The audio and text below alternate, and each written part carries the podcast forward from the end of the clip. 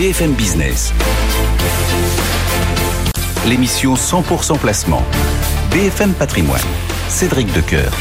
C'est la deuxième heure de BFM Patrimoine, puisque vous le savez, chaque matin, on vous accompagne deux heures durant, de 10h à midi. Et euh, dans un instant, bah, on va se pencher sur toutes ces grandes questions qui euh, font bouger les marchés avec Hervé Gouletker. Mais euh, juste avant, toute l'info éco avec Stéphanie Colo.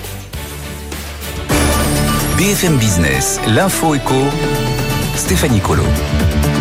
Et elle a une encore euh, beaucoup de résultats d'entreprise. Ce matin, on commence avec euh, Kering euh, qui publie un bénéfice net en hausse de 14% à 3,6 milliards d'euros en 2022. Les ventes dépassent les 20 milliards d'euros, mais le quatrième trimestre a été difficile pour Gucci, la marque phare du groupe dont le chiffre d'affaires recule de 11%. C'est lié à la fermeture de ses magasins en Chine. Des performances pas toutes à la hauteur de nos ambitions et de notre potentiel, concède François-Henri Pinault, le patron de Kering. La Française des Jeux dépasse les 20 milliards et demi d'euros de mise en 2022, un montant en hausse de 9%, euh, un montant en hausse de près de 9% sur un an grâce à une croissance significative de la loterie. Chiffre d'affaires ressort lui aussi en hausse de 9% à près de 2 milliards d'euros. C'est mieux que prévu. Le groupe confirme ses objectifs pour cette année. Stéphane Palaise, la patronne de la FDJ, sera l'invité de Good Evening Business ce soir à partir de 19h15. Carrefour affiche un chiffre d'affaires de près de 91 milliards d'euros, en hausse de 8,5% en 2022, porté par la forte inflation. Le distributeur gagne des parts de marché dans tous ses pays clés, France, Espagne, Brésil, grâce notamment au développement de sa marque propre et de la gamme premier prix. Le titre prend plus de 8%. C'est le jour J pour Xavier Niel, candidat à la reprise de la fréquence TNT de M6. Le patron d'Iliade vient d'être entendu euh, par l'ARCOM pour défendre son projet. Il promet plus d'investissements dans la production, plus d'informations et davantage de production indépendante et fustige l'immobilisme des chaînes traditionnelles. On écoute. Euh, il y a une forme un peu de côté, euh, je sais pas, ronde servette, euh, un peu automatique dans le renouvellement de ces chaînes. la preuve en est, il y a seulement trois candidats aujourd'hui pour deux fréquences hertziennes. Pas grand monde croit que c'est possible qu'il y ait un nouvel entrant dans ce monde. Notre supposition de base, c'est qu'une chaîne ne peut plus se contenter de viser des, des, cibles commerciales, voire même une cible commerciale. Et ce qu'on veut, c'est créer un nouveau grand média généraliste qui s'adresse à tous, qui fait passer le téléspectateur avant tout le reste, y compris avant l'annonceur. Et notez que Nicolas Taverneau, euh, le patron d'M6, sera lui auditionné cet après-midi. Euh, ce coup de théâtre à l'Assemblée nationale hier soir, les députés ont rejeté l'article 2, celui qui instaure un index des seniors, une claque pour le gouvernement.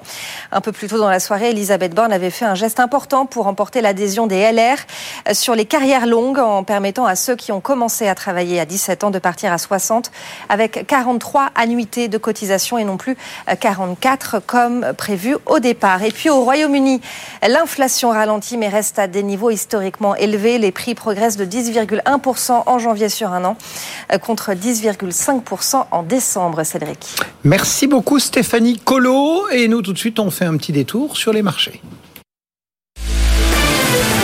BFM Patrimoine, l'émission 100% placement sur BFM Business. Avec Nitine Kedna qui nous attend chez Ports en Part. Bonjour Nitine.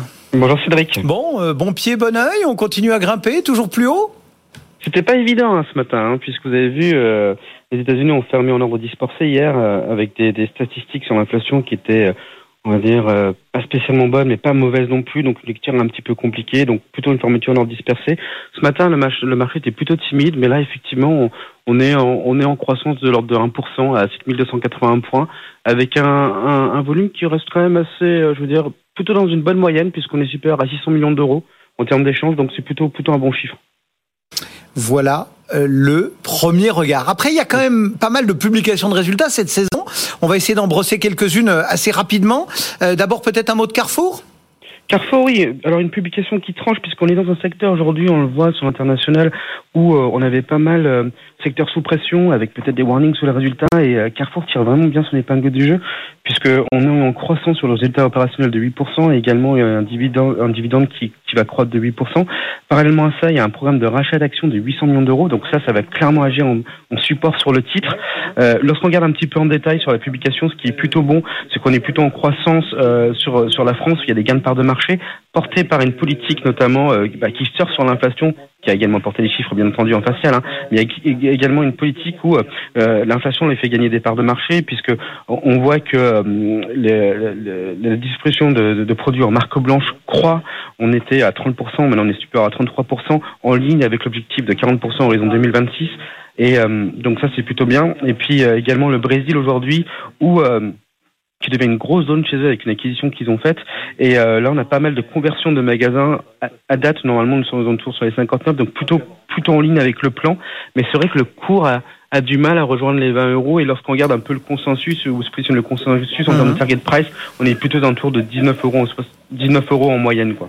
Euh, en tout cas, c'est la plus forte hausse du jour, hein, plus 8,68% en ce moment, 17,84. Un petit mot également euh, de Kering. Kering impressionnant quand même, puisque ce matin, on est, enfin, si on regardait les plus bas du jour, on était à 534,50 et là, on, on, a flirté à un moment donné avec les 586 et euh, là, même à 587. Donc, euh, ça fait quand même 10% l'intraday. C'est quand même assez énorme. Donc, première lecture de, de, de la publication, c'est euh, Gucci qui était décevant en Chine. Donc, clairement, on a vu un ralentissement avec la politique Covid. Ensuite, il y a eu une conf call et je pense que les premières indications, notamment sur la reprise en Chine et sur, vous savez, tous les remaniements, remaniements au sein de Gucci, comment commencent à porter leurs fruits. C'est vrai que le luxe est un secteur sur lequel on attend un fort rebond, notamment euh, en Chine. On le voit bien aussi bien sur Gucci et également sur, euh, enfin sur euh, sur Kering, mais également sur LVMH. Donc un secteur qui se porte bien et alors sur Kering, c'est vrai que lorsqu'on regarde un peu le consensus où il est positionné un peu les target price, il y a un peu moins gratté, mais on peut chercher quand même un prix cible aux alentours de 600 euros. Donc voilà pour Kering qui euh, là aussi euh, est très bien loti en ce moment en bourse puisque c'est la deuxième plus forte mm. hausse euh, du marché parisien. Et on termine par un petit mot sur Nexens. Nexens, alors on, voit quand même euh, sur le marché aujourd'hui, pour que les publications soient bien accueillies, il faut quand même prendre à contre-pied le consensus et, euh, et jouer également les ratings de la part du consensus. Là, on est clairement sur une publication qui est quand même très bonne facialement. En revanche, le message sur euh, sur 2023 est quand même est, est, quand même assez même très prudent et même très conservateur, puisque sur la guidance d'EBITDA où le consensus était positionné à 588, il y a un risque pour que le consensus se réajuste à la baisse, puisque la société guide sur un EBITDA qui est entre 570 et 630. Donc, bien qu'on ait une très bonne publication, euh, c'est clairement les perspectives aujourd'hui qui, jouent en défaveur de Nexens et ce qui explique clairement la réaction du titre aujourd'hui, hein, puisqu'on est en, baisse sur le titre de l'ordre de, de, 4%. Voilà quelques publications passées euh, au crible par Nitin Kedna. Merci Nitin, bonne euh, séance sur ce marché qui grimpe donc pour le moment juste sous le pourcent de progression, plus 0,95 à 7282 points. BFM Business, BFM Patrimoine, l'œil du stratège. C'est Hervé Gouletker qui nous accompagne ce matin. Bonjour Hervé. Bonjour Cédric. Pour le cabinet Accuracy.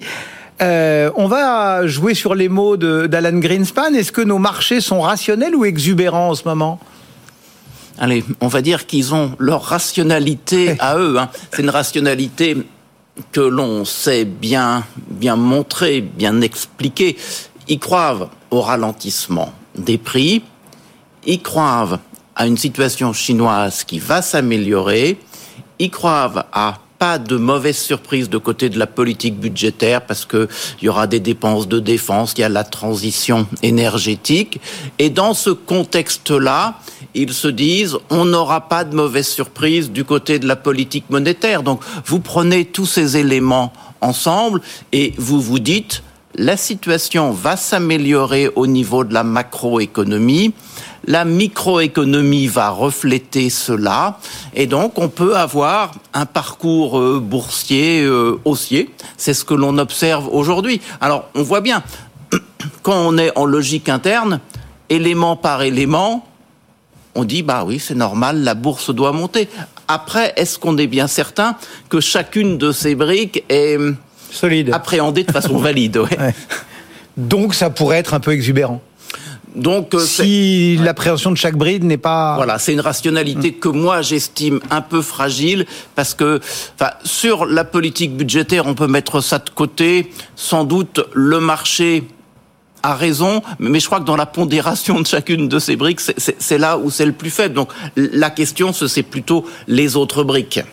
Alors, on va essayer d'en étudier justement quelques-unes. Et, d'abord, euh, niveau conjoncturel, niveau inflation, niveau banque centrale. D'abord, cette inflation américaine, qu'est-ce qu'elle vous a dit hier? Ben, En fait, hier, elle nous a dit qu'elle ne ralentissait pas ou plus, disons plus. Alors, ça, ça peut être qu'un mois, janvier, et ça ne fait pas une tendance, mais, mais tout de même, euh, le plus bizarre, c'est que on peut sans doute accepter que l'indice d'ensemble des prix à la consommation, donc intégrant l'énergie, les prix alimentaires, ralentit. On était à presque 10, on est à 6,5. demi. Mhm. On voit la courbe. Visuellement, on a un ralentissement.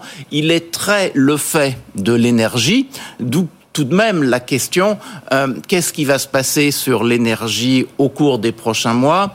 C'est la politique de l'OPEP, c'est le contexte géopolitique, en n'oubliant pas qu'on a quand même eu récemment l'annonce par la Russie d'une baisse de sa production de 500 000 barils jour. Bon, ça a été encaissé à peu près correctement, mais donc l'énergie, ça baisse. Faut-il euh, projeter?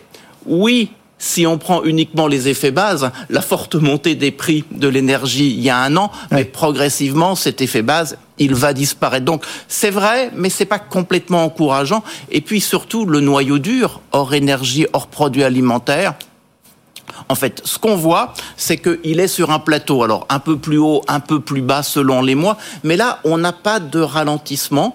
Alors, si on entre un peu dans le détail, et c'est compliqué et puis un peu ennuyeux. Il faut nettoyer un peu tout ça, quoi. Mais en, fait, ce qu'on voit, c'est que sur le prix des marchandises, hors énergie, hors produits alimentaires. L'inflation a quasiment disparu. Bon, c'est sans doute euh, le contre-choc de la forte accélération mhm. qu'on avait eue précédemment. N'empêche que comme il n'y a plus d'inflation, on n'imagine pas de bonnes surprises euh, demain, surtout si la croissance continue d'être présente. Donc la question, c'est les services, avec deux éléments. Le logement, d'une part, et puis euh, les services hors logement. Le logement continue d'accélérer. Mais là, tout ce qu'on voit par ailleurs comme information immédiate de marché sur les loyers, c'est que ça va ralentir. D'accord. Donc, donc, en fait, de ce côté-là, on aura un ralentissement et les loyers, ça pèse très très lourd, au moins dans l'indice des prix à la consommation, le CPI, comme on dit là-bas. Sur les autres services, eh bien, euh, ça ne ralentit pas. Et en fait, ça va dépendre de ce qui se passe sur les salaires. Est-ce qu'on croit au ralentissement? Est-ce qu'on croit à l'accélération? Le très bas niveau du taux de chômage fait dire que voilà, c'est un peu compliqué. Donc ça veut dire que cette, cette inflation, finalement, elle est plus enracinée bah, en, fait, c'est bien le problème, c'est que quand on essaie de faire une synthèse de tout ça, on peut se dire que il y aura un ralentissement, mais euh, les deux questions ouvertes, c'est quelle va être l'ampleur du ralentissement par rapport à un niveau autour de 6%, peu importe, on mhm. parle d'indice d'ensemble ou d'indice cœur, euh, et puis le temps que cela va mettre. On ne sait pas répondre à cette question. Moi, ce que j'ai envie de dire, c'est que ça va être graduel et qu'on ne retrouvera sans doute pas les niveaux autour de 2% qu'on avait auparavant, parce que le monde économique fonctionne différemment, avec sans doute moins de plasticité du côté de l'offre, une vraie capacité des appareils de production, de distribution à s'adapter aux évolutions de la demande. Ça, c'est devenu plus rugueux. Euh, moins fluide. Et, à ce titre-là, je pense que ça nous fabrique un peu plus d'inflation. Donc, euh, croire en la désinflation, oui. Est-ce qu'on ne va quand même pas être déçu? Je crois que c'est possible. Il y a, une, une, question qui commence, enfin, en tout cas, qui revient euh, de plus en plus souvent sur les, chez les experts qui se partagent le plateau le matin entre 11h et 11h30. C'est celle du, du, du lag, enfin, du délai entre une décision de politique monétaire et son effet, entre guillemets, réel. On dit que c'est une, quoi, une dizaine de mois, on est d'accord ensemble? On sait, Moi, j'aurais envie de dire entre un an et un an et demi. Bon, alors vous êtes encore plus long. Donc ça veut dire que certains disent, en fait, aujourd'hui, toutes ces, tous ces impacts sur l'inflation, ils ne sont pas du tout dus à la Fed. On n'a on pas encore vu l'effet de la Fed. Et, et ça n'est en fait que, ce ne sont en fait que les effets euh, bah, de euh, la fin du choc post-pandémie, etc. Est-ce que vous, vous, considérez ça aussi que en fait l'effet banque centrale, qu'il soit Fed et puis bah, chez nous un peu BCE, n'est pas encore du tout visible? Alors. Je pense que ça serait. Parce que jusqu'à présent, dans, dans le commentaire, on a plutôt tendance, enfin, béotement, nous, les, les, commentaires, les journalistes, à dire bah tiens, regardez, voyez, ça marche. Alors, en fait, c'est vrai que c'est plus l'offre donc la normalisation des conditions de l'offre, hein, c'est quand on parle de l'énergie, quand on parle du euh, marché des biens, c'est bien cette euh, normalisation des conditions du côté de l'offre qui explique l'essentiel du ralentissement des prix. La demande, jusqu'à maintenant, eh bien, elle a tenu le coup plutôt, même si ce qu'on voit aujourd'hui, alors on aura le chiffre des ventes au détail américaines mhm. cet après-midi, euh, décembre avait pas été bon, donc janvier sera sans doute un peu meilleur, mais la consommation est quand même pas l'élément le plus dynamique euh, de l'économie américaine. Donc on commence à voir des choses. Mais c'est vrai que ce n'est que le début. Et la difficulté pour la Banque centrale américaine, qui veut réussir son atterrissage en douceur, hein, ce qu'on appelle le soft landing, c'est euh, ben, d'imaginer qu'il y a encore de l'impact de sa politique monétaire à venir et, donc ne pas en faire trop. Et c'est pour ça que le rythme de hausse des taux est passé de 75 centimes, puis à 50, puis aujourd'hui à 25, avec un marché qui est hésitant. Est-ce qu'on fait plusieurs coups à 25 Est-ce qu'on arrête ou pas? Mais juste pour la Banque centrale, gérer un environnement où votre taux de chômage est à 3,4%, donc extrêmement bas, et en même temps avoir comme ambition de continuer à ralentir les prix, c'est quand même quelque chose de de compliqué. Euh, donc réussir le soft landing, c'est quand même pas évident. Et du coup, il y a cette espèce de match entre la Fed, entre euh, Jérôme Powell et les marchés. Euh, on dit, l'adage dit, don't fight the Fed. Là, il y en a qui assument de de se battre contre la Fed entre guillemets, et, et donc du coup, on peut se poser la question de qui va gagner? Alors, si on, fait, le l'estimateur, disons-le comme ça, ou le révélateur de ce match entre les marchés et la Banque centrale, on peut dire, c'est le taux à deux ans. Donc le taux des titres d'État à une maturité de deux ans. Il est bien clair que sur la fin de l'année dernière et encore au début de l'année, euh, la Fed pouvait dire ce qu'elle voulait, cause toujours. Le marché disait non, non, elle va arrêter bientôt de remonter ses taux d'intérêt. Voire même elle les baissera. Voilà, le taux des fonds fédéraux n'atteindra pas les 5% et puis à partir de la mi-année baissera. Aujourd'hui, quand on voit le profil des taux à deux ans qui a substantiellement remonté avec le chiffre de l'emploi de janvier, cette divine surprise des 523 000, je crois, création d'emplois sur un mois, les chiffres d'inflation hier, le durcissement entre les deux du discours de Jérôme Powell, aujourd'hui, la remontée du taux à deux ans, il a dû prendre quand même plus de 50 centimes, hein, euh, nous montre tout de même que le marché est plutôt en train de rejoindre la Fed. Donc il y a eu un moment, la Fed je m'en fous. Et puis là, on entre dans un moment, finalement, il faut que l'on réécoute la fête. Donc ça crée de la tension sur les taux longs. C'est vrai sur le 2 ans, c'est moins vrai sur le 10 ans, mais quand vous prenez les deux ensemble, on se retrouve avec une inversion de la courbe des taux. Le 2 ans au-dessus du 10 ans avec un élargissement de euh, l'ampleur de l'inversion. Et, et ça, ça envoie tout de même un signal que le marché aujourd'hui est sans doute plus hésitant sur la politique monétaire que ce n'était le cas auparavant, et on peut même dire en plus, ajouter, que, que peut-être qu'il s'inquiète un peu des implications de tout cela sur euh, euh, ce fameux ralentissement en douceur. Est-ce qu'on va le réussir aussi bien qu'on ne le croyait il y a quelques hmm. semaines? Pas sûr. Autre euh, truc à regarder concernant la Fed, c'est qu'il y a un peu de mouvement.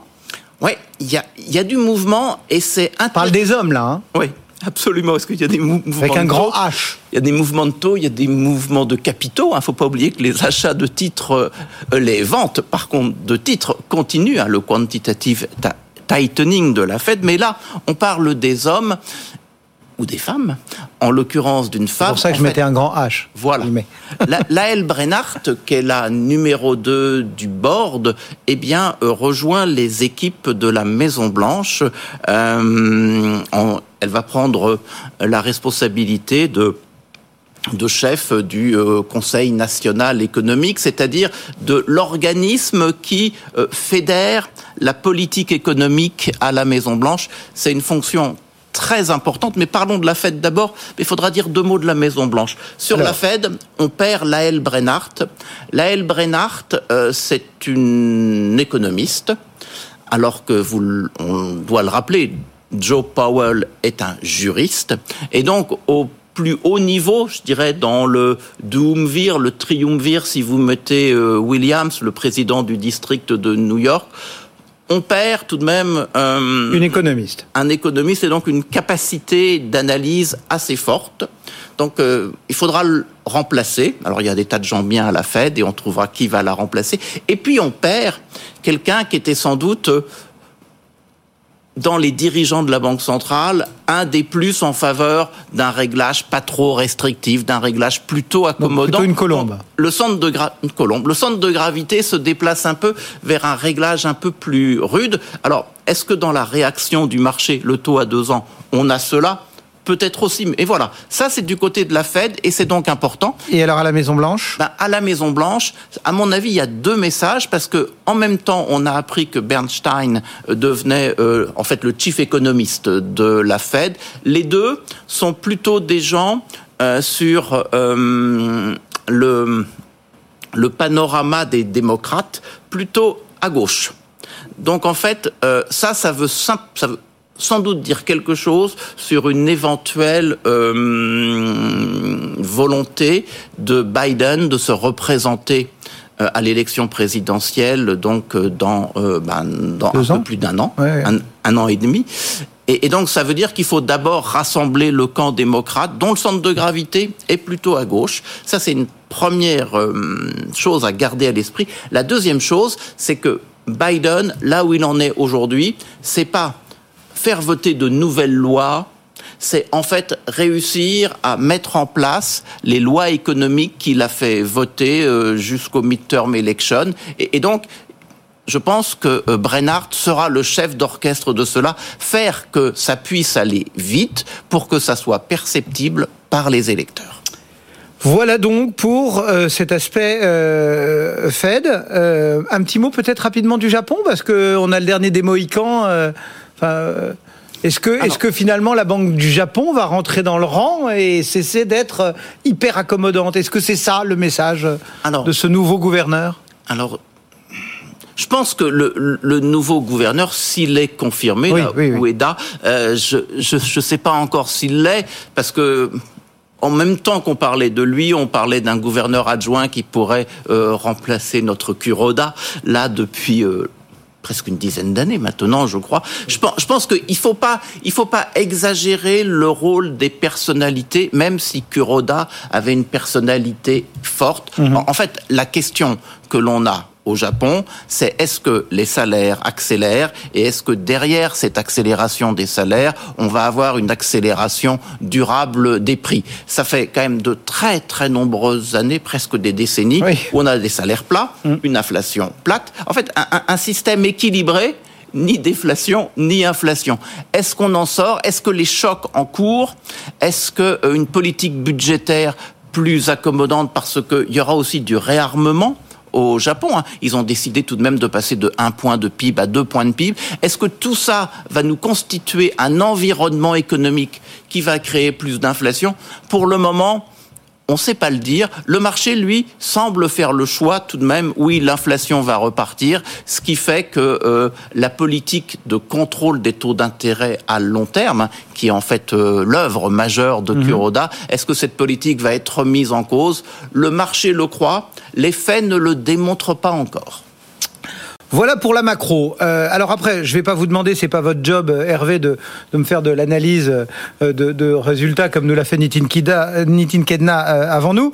Mais si on les regarde, vu de loin, vu macroéconomiquement, qu'est-ce que nous disent qu'est-ce que nous disent cette, cette saison de publication de résultats qui, bon, qui est encore en cours en, en Europe, mais qui est, est déjà bien avancée si on la prend globalement? Oui, alors si, si on focalise sur les États-Unis, là où on a le plus d'informations aujourd'hui, bon, ce qu'on voit tout de même, c'est que, et on le voit encore mieux si on enlève le secteur de l'énergie, hein. mm. la, hausse des prix. On va faire pour la micro comme pour la macro. Voilà, exactement. ben, on, voit tout de même que ça, que ça ralentit bien, voire même que cela recule. Hein. Les, les profits sur un an hors énergie aux États-Unis, eh bien, ils reculaient, je crois, un petit peu au troisième trimestre. Ils ont accentué ce recul au quatrième trimestre. Et, quand on voit les euh, perspectives, hein, la guidance proposée par les entreprises américaines, l'impression que cela me donne, c'est qu'il y a quand même encore beaucoup de prudence sur les prochains trimestres.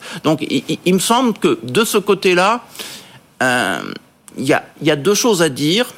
La première chose, c'est qu'on n'y voit pas beaucoup c'est-à-dire que sur le allez, le premier trimestre, le second trimestre, il y a de la prudence dans les messages envoyés par les entreprises. Et je pense que ça, c'est assez cohérent avec ce que nous dit la macroéconomie. Si vous prenez le consensus des économistes, en gros, c'est croissance zéro plus aux États-Unis au premier trimestre et au deuxième trimestre. Mais on voit bien que le marché, il, il veut regarder au-delà de cette première partie de l'année en se disant, en fonction euh, de l'image qu'il se fait des briques dont on a parlé, eh bien la seconde partie de l'année sera meilleure. Et, donc le marché, me semble-t-il, fait le pari qu'en termes de euh, guidance, de perspective, eh bien, assez vite, les entreprises vont envoyer de meilleurs messages qui justifieront finalement un certain optimisme. Après, évidemment, il ne faut pas que ça soit remis en cause par le message envoyé par les taux d'intérêt, parce mhm. que là, on a quand même vu que c'était en train de changer.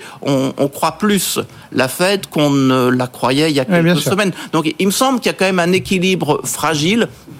Moi, j'aurais envie de dire le, parcours boursier sur euh, ce mois et demi est quand même euh, assez exceptionnel. Hein. On n'est pas loin, je sais pas, de 12%. Il y en a certains euh, qui feraient bien de fermer la boutique, vous voulez dire?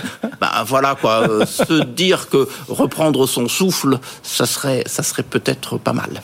Merci beaucoup Hervé. Hervé Goulet-Kerr donc pour le cabinet Accuracy qui nous accompagnait ce matin. Dans un instant, on va aller faire un petit détour technique sur les marchés. Le CAC 40 qui garde bon pied, bon oeil et qui euh, flirte avec les 7300 points. tout de suite.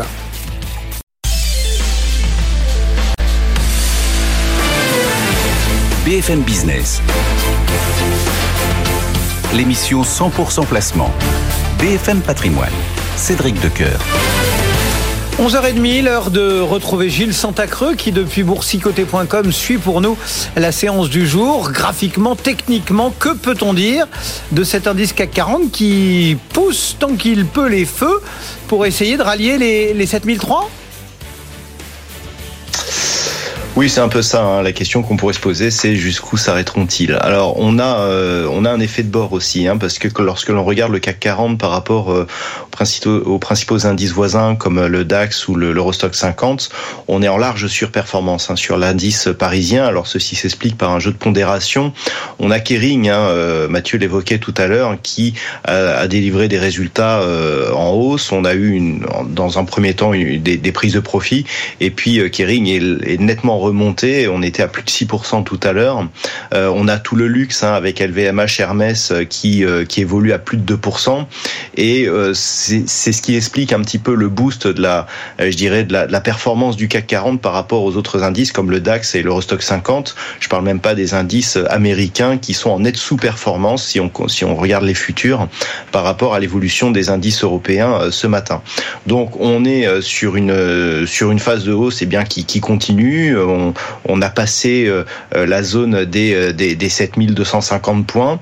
on s'attaque à la zone des 7300. L'objectif, hein, comme je vous l'ai dit, d'un point de vue court terme, c'est 7320. Euh, lorsque l'on voit euh, Carrefour qui, qui vient de dépasser les, les, plus 9%, on se dit que là, ce sont les résultats d'entreprise hein, qui portent vraiment la, la tendance, euh, malgré une conjoncture. Alors, la semaine dernière, j'évoquais déjà avec vous le, le, la sortie de la baisse du dollar index, de cette tendance qui était baissière hein, depuis, depuis donc l'automne dernier. Ça se confirme et on en a des, je dirais, on a des effets, comme par exemple sur l'euro dollar, hein, qui est repassé dans une petite dynamique baissière. On a du mal à raccrocher les, 0, les 1 1,0780 et on, était tout à l'heure à 1,0720. Donc on, continue à avoir une fragilisation de cette paire de devises. Faudrait pas repasser sous les 1,0630 au risque de, revenir sur des zones historiques comme comme 1,05 qui sont des, zones de support majeures. On en voit aussi les effets sur l'or. Euh, sur l'or, je donnais un niveau d'alerte à 1850 dollars l'once. Ce niveau a été cassé. On pourrait se diriger désormais vers un retour sur 1780 euh, dollars l'once. Hein. Ça fait quand même une, belle, baisse. Et par rapport à cela, euh, je dirais les derniers chiffres hein, concernant donc l'inflation américaine et tout ce qui tourne autour justement des perspectives sur la hausse des taux des banques centrales, eh bien confirme justement et, et alimente ce, ce, cette tendance sur le dollar index. Il ne faudrait pas repasser au-delà des, des 105,50 euh, au risque d'avoir un, changement global de marché qui pourrait justement s'opérer euh, suite à ce changement de comportement du dollar. Donc pour l'instant, on n'en est pas là. Au niveau du CAC 40, on va surveiller 7250 points en cas de, en cas de consolidation. Mais globalement, euh, tant que l'on est sur ces niveaux et tant que l'on est au-dessus des 7180 points, on est sur une dynamique haussière et potentiellement forte. Merci beaucoup Gilles. Gilles Santacreux, boursicoté.com qui nous accompagne ce matin euh, pour lire ce marché. Le CAC 40 donc qui reste très bien orienté. 7289 points, on progresse d'1,05%. Ailleurs en Europe, on est peut-être un petit peu moins fringant, euh, plus 0,59 seulement pour euh, l'Eurostox 50. Carrefour, Kering et Legrand tirent la cote. L'eurodoll est à 1,0724. BFM Business, BFM Patrimoine, matières à réflexion. Matière à réflexion qui accueille ce matin Raphaël Dubois. Bonjour Raphaël. Bonjour Cédric. Pour la Société Générale CIB, on va s'intéresser à, ce qu'on appelle les oil and gas, euh, ces valeurs de, ce secteur. Euh, qu'est-ce qu'on peut tirer comme enseignement euh, des résultats, des tout derniers résultats publiés par ces sociétés? Pour rebondir sur ce que disait votre précédent intervenant, je pense que le secteur va contribuer également au bon momentum boursier parce que ces résultats, ils étaient bons. Euh, Peut-être pas aussi bons que ceux qu'on avait au troisième trimestre, mais il reste quand même de très très bonnes factures. Pour n'en citer qu'une, Total a généré 9,4 milliards de dollars de cash flow avant variation du BFR. C'est un petit peu en dessous euh, du troisième trimestre, 10,4 milliards, mais ça reste quand même des, de très très bons résultats. Le seul sous-segment qui a un petit peu de mal en ce moment, c'est la partie chimique. Et une société comme euh, OMV en Autriche a marqué le pas à cause des résultats de la chimie, dans secteur dans lequel on a toujours un déstockage. Donc pour le moment, plutôt du vert plutôt du vert. Hein euh, surtout parce que les, les très bons résultats aujourd'hui servent principalement à récompenser l'actionnaire. Mhm. On a eu une pluie d'annonces de, de, de, dividendes réguliers, de dividendes spéciaux, de programmes de rachat d'actions. Quand on fait la somme de tous ces cadeaux, entre guillemets, on arrive à un rendement de l'ordre de 10%, ce qui est euh, tout à fait généreux. Est-ce que malgré tout, ce, ce secteur euh, reste intéressant? Alors, pour juger de l'intérêt du, secteur, je pense qu'il faut quand même euh, regarder ce qui se passe du côté de la valorisation. Et là, on se rend compte qu'on est toujours sur des multiples extrêmement bas, puisque quand on regarde ce même secteur de l'oil and gas, les huit sociétés que nous suivons, en moyenne, sur l'année 2023, elles se vendent à peu près euh, six fois les résultats, ce qui est euh, très très bas, alors qu'il n'y a pas de dette toutes nos sociétés se sont désendettées. L'une d'elles est même net cash aujourd'hui, c'est la norvégienne Equinor. Et s'il n'y avait pas autant de rachats d'actions, fort à parier qu'il y aurait d'autres de ces sociétés qui seraient également dans une, société, dans, une situation financière euh, de net cash. Donc, ça reste intéressant. Malgré tout, il y, a quand même une composante ESG euh, qui plane, on va dire, ou qui menace, diraient certains, euh, ce secteur. Comment on, on doit se, positionner face à ça? Alors c'est ça qui est très intéressant, c'est que une société comme BP a annoncé lors de ses résultats qu'il remettait en cause euh, les, les, engagements très forts qu'ils avaient pris en 2020 de baisser leur production d'hydrocarbures de 20% à horizon 2025, de 40% à horizon 2030. Donc la, la, baisse de la production euh, hydrocarbures sera beaucoup moins forte qu'annoncée. Mhm. Et malgré cela, Euh, BP a très bien performé le jour de l'annonce et même la, meilleure performance du secteur depuis le début de l'année, ce qui montre bien qu'il y a peut-être un changement d'attitude vis-à-vis de ce que l'on attend des sociétés pétrolières et gazières. La, course à celui qui décarbonera le plus vite euh, va peut-être marquer une pause parce qu'on se rend compte qu'on a encore besoin de pétrole et de gaz. Reste que certains de, de, des épargnants, des investisseurs, peut-être de ceux qui nous écoutent, ils peuvent ne plus vouloir faire de pétrole.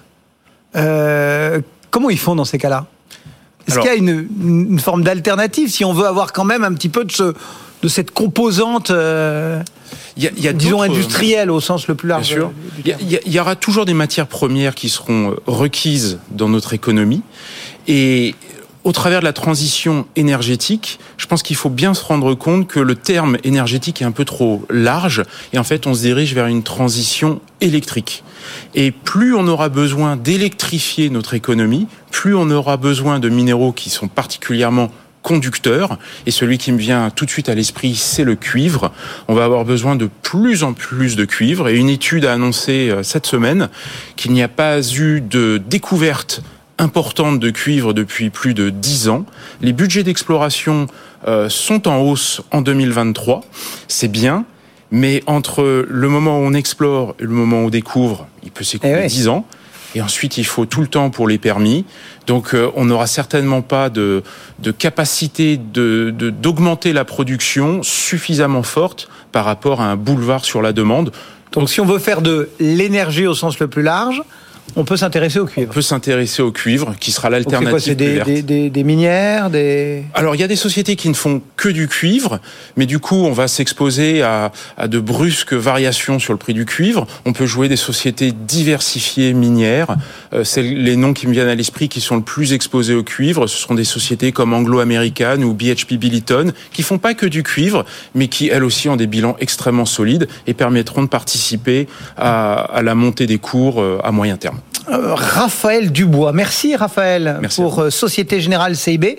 Euh, vous quittez pas tellement les studios parce qu'on vous retrouve dans une poignée de minutes euh, dès midi et quart, c'est ça, avec euh, Julie Cohenerton. Julie, de quoi parlerez-vous avec Raphaël? Exactement, exactement. Retrouvez-nous à partir de midi 15 sur tous nos réseaux sociaux pour un live BFM Patrimoine consacré aux matières premières. On répondra notamment à cette question pétrole, carburant, comment limiter la hausse? Et notre expert du jour, eh bien, effectivement, ce sera Raphaël Dubois pour la Société Générale CIB. Et d'ici là, écrivez-nous à l'adresse bfmpatrimoine at bfmbusiness.fr, Cédric. Midi 15 sur tous les supports digitaux de BFM Business. Merci Raphaël, à très bientôt. Le marché parisien, lui, il est à 7284 points. Il progresse de 0,98%. Le pétrole euh, qu'on évoquait euh, en filigrane est à 84,48 et il baisse ce matin de quelques centimes. BFM Business, BFM Patrimoine, la sélection. La sélection de BFM Patrimoine, comme chaque semaine, avec deux de nos gérants, euh, l'un en ligne depuis Fastea Capital, Thibaut François. Bonjour Thibaut. Bonjour Cédric. Et l'autre gérant en plateau, François Cholet pour Monségur Finance. Bonjour François. Bonjour Cédric, bonjour Thibault, bonjour à tous. Merci à tous les deux d'être présents au rendez-vous. Euh, je vais vous titiller euh, euh, sur les mots euh, un petit peu euh, ajustés d'Alan Greenspan. Euh, Est-ce que les marchés, selon vous, sont rationnels ou exubérants Qui veut se lancer Thibault, tiens est-ce qu'ils sont rationnels ou exubérants ah. euh, Écoutez, c'est une bonne question. Je pense qu'ils alternent les deux en fait. Euh, je pense qu'à court terme, ils peuvent être particulièrement exubérants et amplifier euh, certains mouvements euh, à la baisse et à la, et à la hausse d'ailleurs. En, en, tout cas, on, on, le voit, on le voit sur certains titres quand il y a des profit warnings, quand il y a des quand il y a des bonnes nouvelles, le, le marché amplifie et, et et effectivement est particulièrement exubérant à la hausse et à la baisse. On peut prendre par exemple la publication de Kering ce matin euh, où le titre perdait 4 ou 5% et maintenant on s'envole, on, on, prend plus de 5% Vous voyez, euh, sur juste une publication, on arrive à avoir 10% d'écart euh, entre le plus bas et le plus haut. Et, et on, à moyen long terme, forcément, on revient sur des choses qui sont beaucoup plus classiques.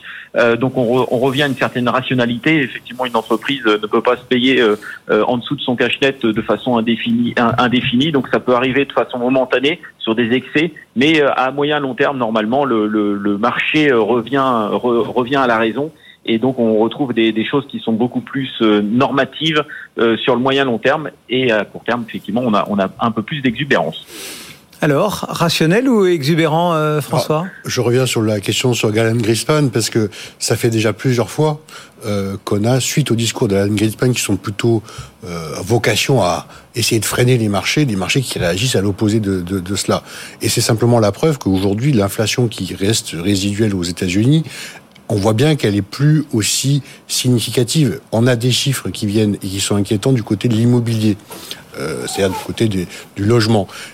Mais c'est des chiffres qui sont très retardés par rapport aux autres indicateurs et notamment les autres se sont plutôt bien détendus. Donc clairement, l'atterrissage de l'inflation aux États-Unis, il est bien embarqué. Euh, et du coup, le marché, même si on lui dit que la politique va être encore plus restrictive et que, mais en fait, il considère que le travail de la Réserve fédérale a plutôt été fait et réussi avec un chômage euh, qui ne monte pas malgré le ralentissement, avec des prix sur les salaires qui commencent à, à, à devenir très raisonnables, et simplement encore, bien évidemment, on devrait en avoir quelques bosses sur des prix, et notamment sur les effets retard, sur certains prix, mais on peut même se rassurer sur l'idée que à titre personnel, par exemple, je pensais que la désinflation américaine mhm. serait plus heurtée qu'elle ne l'est. La vérité, c'est que ça redescend vite et de manière assez régulière et prévisible, ce qui est plutôt rassurant. Et c'est ce qui explique, je pense, la réaction des marchés, malgré les discours euh, qui aujourd'hui ont, peu de sens. Les anticipations, par exemple, euh, de la hausse des taux pour le mois de juin c'est déjà 50-50. Ça veut dire que le marché il a déjà intégré ces informations-là et que euh, au-delà des, discours, euh, euh, la réalité c'est que le marché il est plutôt optimiste sur la suite du côté de la réserve fédérale. Bon, donc pas d'exubérance irrationnelle pour remettre les, mots dans le bon ordre. toutefois, Thibault, on, on, a déjà presque, enfin un peu plus de 12,5% de mieux que de, enfin, depuis le début de l'année. Ça veut dire quoi Qu'il faut euh, continuer à y croire, à être investi, ou ça veut dire qu'il va peut-être falloir commencer à réfléchir pour un épargnant à cristalliser, sécuriser quelques-unes de, de ses plus-values? Après, il faut, faut, faut, pouvoir raisonner euh, entreprise par entreprise. Il y a certaines entreprises euh, qui ne gagnent pas 12,5%, qui n'ont pas profité euh, pleinement de, de, la hausse ces dernières semaines, ces derniers mois, ces dernières années, et, et, dont la valorisation est encore intéressante. Donc entreprise par entreprise, il faut, faut, faut pouvoir aller chercher euh, euh, bah, de l'information. Il faut pouvoir regarder euh, ce qui s'est passé sur 2022, euh, les carnets de commandes pour 2023, la visibilité qu'on peut avoir sur 2023, euh, les niveaux de valorisation de chaque entreprise, savoir si elles sont cohérents par rapport à l'historique et bah, si on a encore du grain à moudre sur sur certains dossiers. Donc bien sûr, il y a certains secteurs, certains dossiers qui sont qui sont très bien valorisés et qui, à mon sens, euh, n'offrent plus suffisamment de, de, potentiel pour pouvoir les garder en, portefeuille. Mais on a aussi des entreprises qui, euh, qui se portent bien, qui ont de la visibilité et qui, euh, qui euh, regorgent encore de, de valeur ajoutée. Donc c'est vraiment du stock picking et je pense que je pense qu'il y a encore de, de, beaux jours de beaux jours devant nous sur sur certains dossiers. Est-ce qu'il est temps de, de, de réfléchir à à quelques prises de bénéfices. Je sais pas, enfin, par exemple, couper la moitié d'une ligne quand elle a progressé fortement. Pour... Alors, il y, y, a des choses, par exemple. Nous, on peut pas le faire dans la sélection, donc c'est pas forcément des, des actes de gestion. Euh, je parle pour les épargnants qui nous suivent. D'un point de vue général, le, le marché se paye aujourd'hui 13 fois les résultats des 12 prochains mois en Europe. C'est conforme à la moyenne historique. D'accord. Donc ça veut dire qu'on est. N'oublions pas les, les profits 2022 et les espérances 2023 sont sur des niveaux historiques et record. N'oublions pas qu'en 2023, on va avoir des distributions de dividendes, on en a parlé significativement, mais parfois même des rachats d'actions qui peuvent être tout aussi importants que les distributions de dividendes. Je pense à des secteurs comme le secteur pétrolier, on pense à Total, je pense à BNP. Euh, on voit bien que le sujet dividende, il est sensible dans l'opinion publique et donc on a d'autres mécanismes de retour de, de cash à l'actionnaire. Et puis on a à 13 fois les résultats un indice qui n'a plus la même tête qu'il avait il y a 10 ans. Euh, L'indice phare européen, les principaux poids, c'est deux valeurs, je pense, à LVMH, je pense à, SML, qui est dans les fabrications des semi-conducteurs, pour lesquels on a des qualités de publication, de résultats et de la visibilité qui font que aujourd'hui, euh, on n'est pas forcément si cher que ça sur une moyenne de multiples à 13 hmm. fois si on regarde les, entreprises et la qualité des entreprises qui forment ce, ce multiple. Si notre scénario, c'est que les taux longs vont se détendre parce que l'inflation va revenir à un niveau rapidement proche, euh, fin d'année peut-être, euh, des, des, niveaux attendus, eh bien, on peut avoir encore des multiples qui restent élevés sur ces valeurs de qualité et de croissance. La question ensuite, c'est quels sont les éléments euh, sur le reste et l'industrie, par exemple, aujourd'hui, quand vous regardez des sociétés, on a dans le portefeuille, par exemple, GTT, euh, où vous avez des ST microélectroniques. Le problème n'est pas de trouver des débouchés. Ils ont des carnets de commandes euh, très largement remplis pour les deux prochains exercices, voire plus. Donc, est-ce qu'il y a une cherté euh, par rapport à, à, à, cela Pas forcément sur ces niveaux-là de visibilité pour les entreprises. Donc la question, elle est effectivement le marché devient plus cher, donc un peu plus exigeant dans le stock picking, mais la vérité c'est que en moyenne, on est juste conforme à un historique euh, de longue période et qu'à l'intérieur de ça, dans les gros poids lourds de ces indices, on a beaucoup de valeurs de grande qualité qui ont délivré, qui, ont, qui promettent encore beaucoup euh, sur les prochains trimestres. Et donc, on pourrait envisager ce qu'on appelle le pain trade, c'est-à-dire que les gens qui sont un peu sceptiques de cette situation et de ce contexte géopolitique, euh, d'inflation, mmh. etc., se retrouvent finalement pris par des marchés qui, eux, considèrent qu'on est sur des niveaux encore raisonnables. Pas vraiment le, le moment oui, et que la peur de manquer fasse qu'il y ait une capitulation à la hausse des investisseurs, c'est que les liquidités viennent se, se remettre rapidement sur Donc le marché. Pas vraiment le moment de, de, de, enfin, pas de nettoyer, mais de cristalliser quelques. Sortir des marchés au moment non, où pas on sortir, mais ça me paraît pas être forcément une très bonne idée. En revanche, être de plus en plus exigeant sur la qualité de ce qu'on détient et sur la plus vous avez un marché qui est cher, simplement plus le stock picking devient capital et, on le voit bien d'ailleurs dans la performance de, ce portefeuille.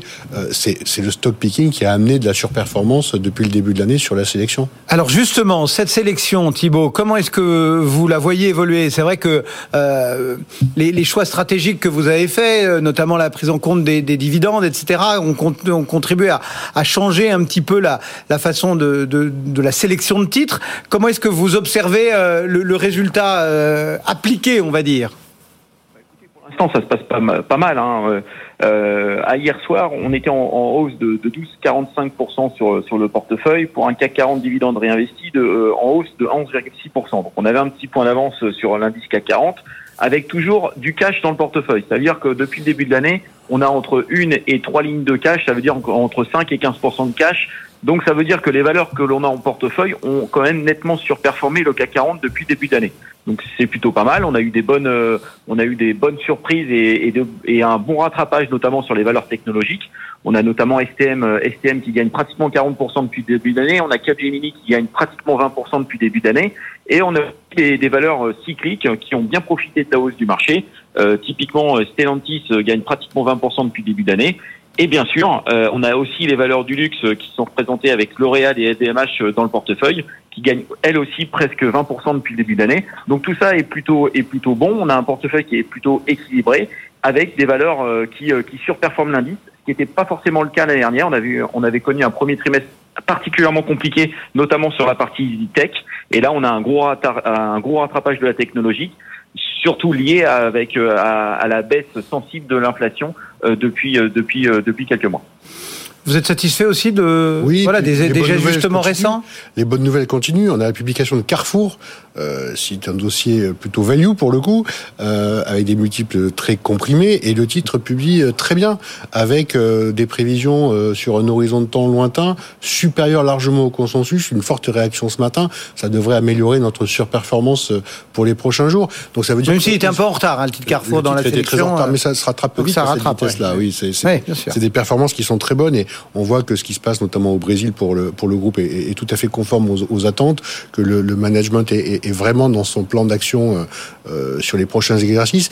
Et là aussi, encore une fois, je le rappelle, un programme de rachat d'actions, 800 millions d'euros qui vont être consacrés à ce programme et qui vont permettre effectivement d'améliorer euh, non seulement la liquidité du titre, mais d'amener un flux positif sur la valeur sur les prochains mois. Donc là aussi, encore un élément qui conforte l'idée que on a des flux qui viennent massivement sur le marché au travers des dividendes et de ces rachats d'actions. Ça va être un soutien fort au cours de ce premier semestre.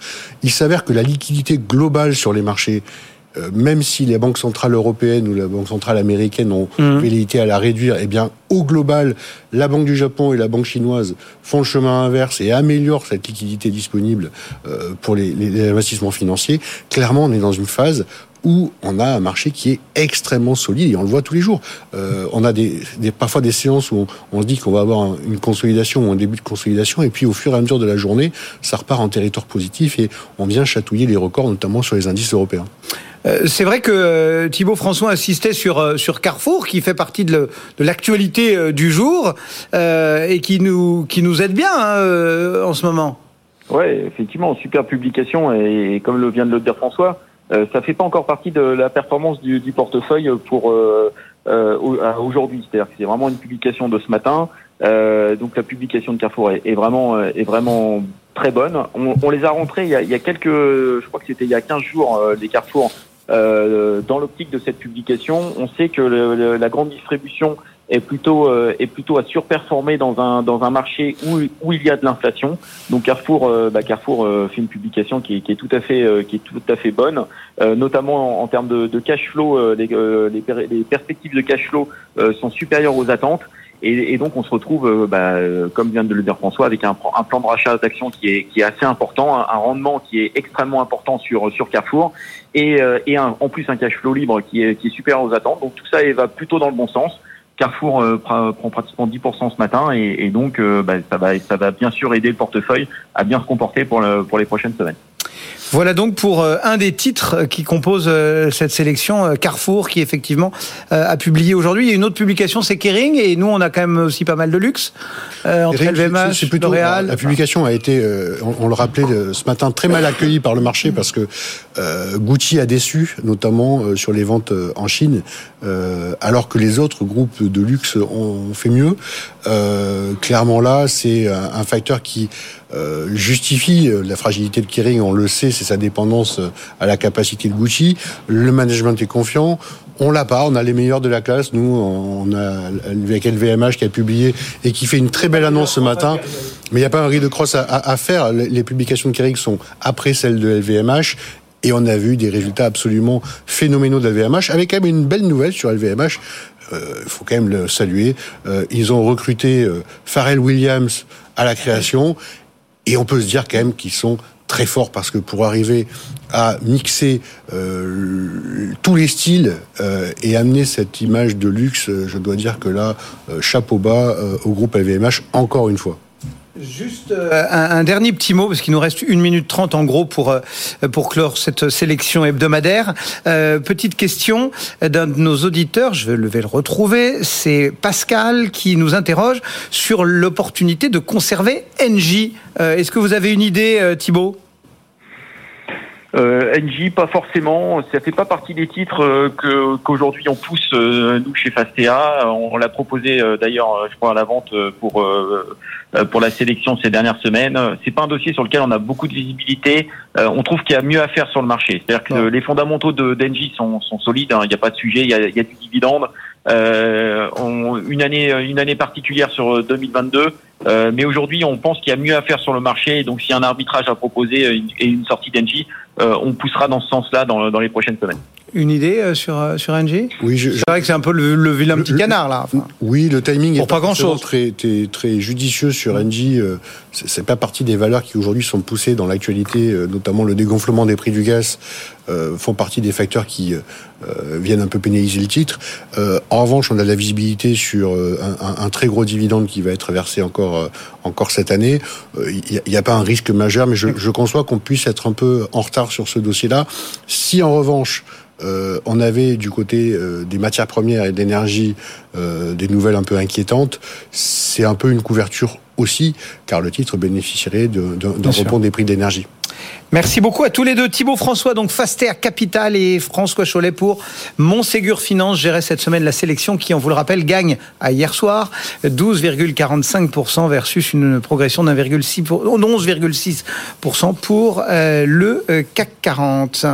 Euh, dans un instant, vous retrouvez 90 minutes business avec Sandra Gandouin. Bonjour Sandra. Bonjour Cédric. Votre sommaire du jour On va parler de Xavier Niel, entendu ce matin parce qu'il est très intéressé par la fréquence télé aujourd'hui occupée par M6. On va en parler avec Simon Tenenbaum et puis on reviendra sur le luxe, justement. Les résultats en demi-teinte de Kering et l'arrivée de Pharrell Williams euh, juste après Virgil Abloh hein, chez euh, Louis Vuitton, euh, chez les hommes à la direction artistique. On en parlera avec Pauline Tadevin et Aude Kersulek. Et puis notre invité, c'est Green Cube. Vous savez, c'est ces, ces, petits salons de, de jardin, c'est ces mètres carrés en plus qu'on achète. Voilà, c'est fait tout en bois. Green Cube qui sera notre invité dans un petit quart d'heure, dans 90 minutes business. À suivre donc sur BFM Business. Nous, on se retrouve demain matin à 10h. Le CAC 40 est à 7293 points. Il progresse d'1,1%. Je vous souhaite une très bonne journée.